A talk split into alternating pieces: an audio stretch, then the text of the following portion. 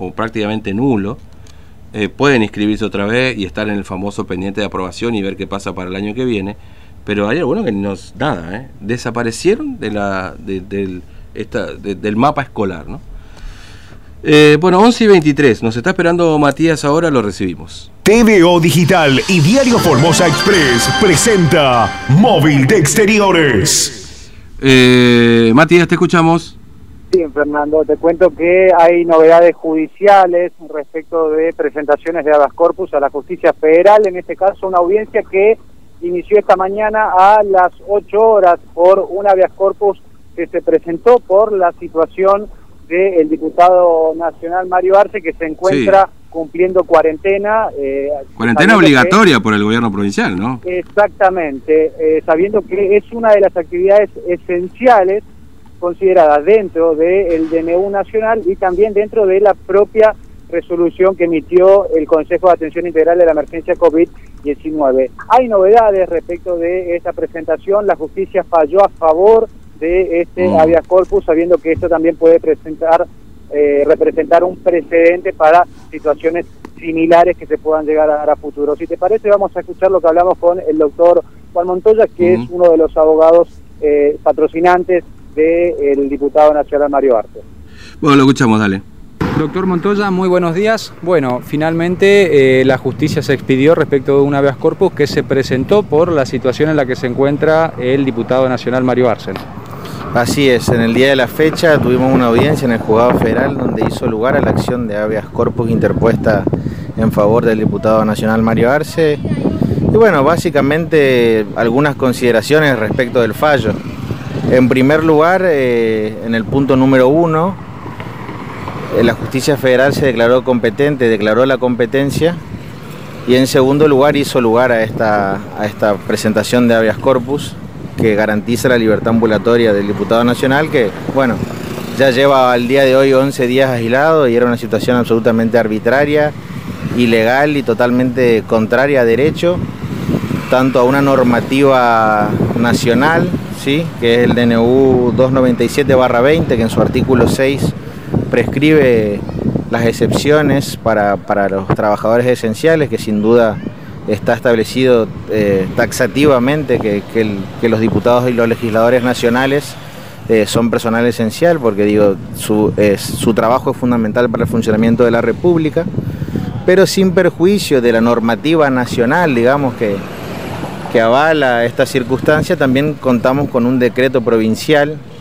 sí, que fue dictado el 5 de enero del 2021, rubricado por el ministro González, Zorrilla, Ferreira, Malich, entre otros, donde prescribe en su artículo 5 las actividades y las personas que están exceptuadas de realizar la cuarentena y hace referencia a las actividades eh, esenciales dentro de de una serie de incisos que declara qué actividades son esenciales, taxativamente marca la actividad de los legisladores nacionales.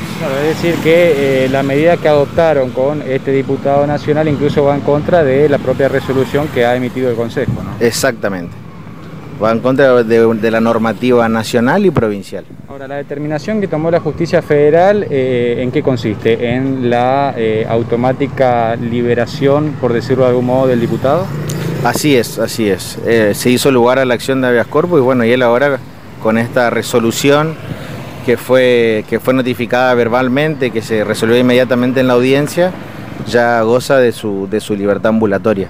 Sin perjuicio que nosotros estamos esperando el, fallo y los fundamentos del fallo, porque digo, es también un, un, fallo que naturalmente va a generar precedente respecto de otros trabajadores de la actividad esencial que, que también están en esta situación de que, de que son sometidos a aislamientos.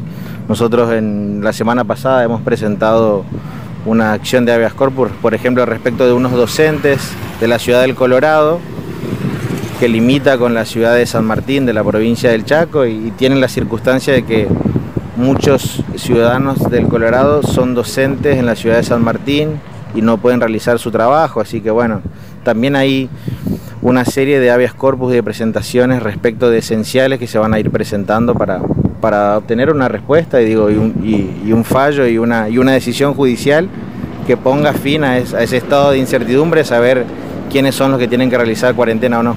Claro, es decir, sienta eh, este presidente, por ejemplo, para ese tipo de casos, para que las personas que tengan que desempeñar su labor lo puedan hacer sin eh, tener que ingresar a la provincia y cumplir los 14 días de cuarentena. Exactamente, bueno, digo, es una medida que ya, ya está adoptada casi en todas las jurisdicciones del país, digamos. Uno cuando se conoce cómo es la normativa vigente en otras provincias, simplemente te requieren un PCR negativo y eso te, te permite acceder a la ciudad y circular libremente. Eh, la verdad que el caso de Formosa es bastante inédito y excepcional, no solo en la Argentina, sino en el mundo.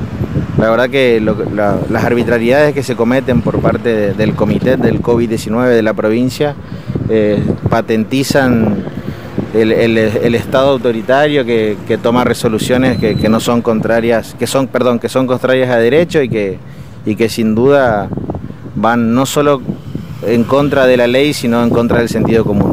Doctor Montoya, muchas gracias. Gracias a ustedes. Bueno, entonces, de esta manera no tiene que hacer más cuarentena el diputado, porque de los de todos los diputados de todas las provincias, diputados nacionales, por supuesto, Matías, los únicos que no eh, pueden, no es que no pueden, los únicos que no van a las sesiones que, que, están autorizados por el presidente de la Cámara de Diputados de la Nación, Sergio Massa, a hacer este, virtualidad, eh, sin ir, son los diputados de Formosa. Exactamente por esta historia de el regreso y la cuarentena que tienen que hacer. Digamos, Claro, teniendo en cuenta que eh, lo que, digamos, dentro de lo considerado de la justicia, está el, en el DNU nacional prevista esta actividad como una actividad esencial y también la eh, resolución que emitió el o el decreto en realidad que emitió el Consejo del COVID, donde también se habla de eh, las excepciones dentro de las actividades esenciales para los eh, legisladores o de las tareas legislativas. Pero bueno, después de 11 días o en el día 11 de su cuarentena, el diputado finalmente va a recibir eh, el alta médica, como se le dice cuando una persona deja de realizar la cuarentena, con cinco hisopados mm. eh, encima, a través de fallo de la justicia por esta presentación de Abastor, que también, obviamente, sienta precedentes para situaciones futuras respecto de... los trabajadores esenciales, Sí, exactamente. Bueno, Matías, gracias, hasta luego. Hasta luego, Fernando. Bueno, eh, eh, justamente la Corte Suprema de Justicia de la Nación tiene en agenda varias cosas delicadas, entre ellas el caso Formosa. ¿Qué del caso Formosa? Justamente esto que hablaba recién eh, Matías, que, que, el juez este, Morán decidió, que es la competencia.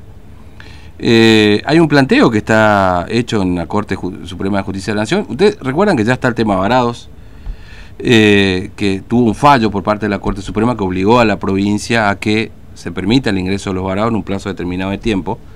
De los 7.000 que había, finalmente entraron a la mitad, un poquito más. Eh, eh, fue un fallo de la Corte. fíjense ustedes las particularidades. Hoy, en el Boletín Oficial del Gobierno Nacional, hay una resolución de la NARGAS a propósito de una convocatoria a una audiencia pública y entre los argumentos que se dan para la virtualidad, es decir, para que uno pueda participar de esta audiencia pública de manera virtual, se habla del fallo Formosa. Eh, lo cita entre los argumentos el Enargas, que es el ente nacional regulador del gas, que básicamente lo que habla el gas natural, no, no es el gas licuado de petróleo que usamos nosotros en garrafas, sino que ahí interviene la Secretaría de Energía. Pero en el, en el argumento se da un párrafo del fallo que emitió la Corte a propósito del tema Varados. Pero lo que está por resolver todavía la Corte tiene que ver con eh, la competencia. Es decir, si la justicia federal es la que debe intervenir en la competencia de las decisiones respecto de presentaciones como esta vea corpus y demás. La provincia sigue insistiendo que esto eh, tiene que resolver a los juzgados provinciales y si define así finalmente qué competencia los jugadores provinciales, listo, cerramos todo y que hagan lo que quieran. O si es el juzgado federal. Y ahí, bueno, la cosa puede ser un poco distinta, ¿no? Así que esto lo tiene en, agenda la Corte Suprema para definir. También, por supuesto, está el fallo, eh, perdón, la presentación que hizo el senador Nadienov en su momento. Pero como ya viste los centros de cuarentena y demás, no sé qué va a resolver finalmente la Corte. Ya no están más o sí están, pero eh, en menor medida de lo que era anteriormente, porque antes te acuerdas que no había el aislamiento domiciliario, sino que te mandaban a una escuela, a un centro de cuarentena. Así que esto también hay que esperar a ver qué pasa, pero básicamente el tema competencias, ¿no? que esto también lo debe resolver la Corte. Bueno, hacemos pausa, 11.33. Nos queda un tramito de programa todavía por delante, tenemos que escucharlos y seguramente alguna cosita más para contarles.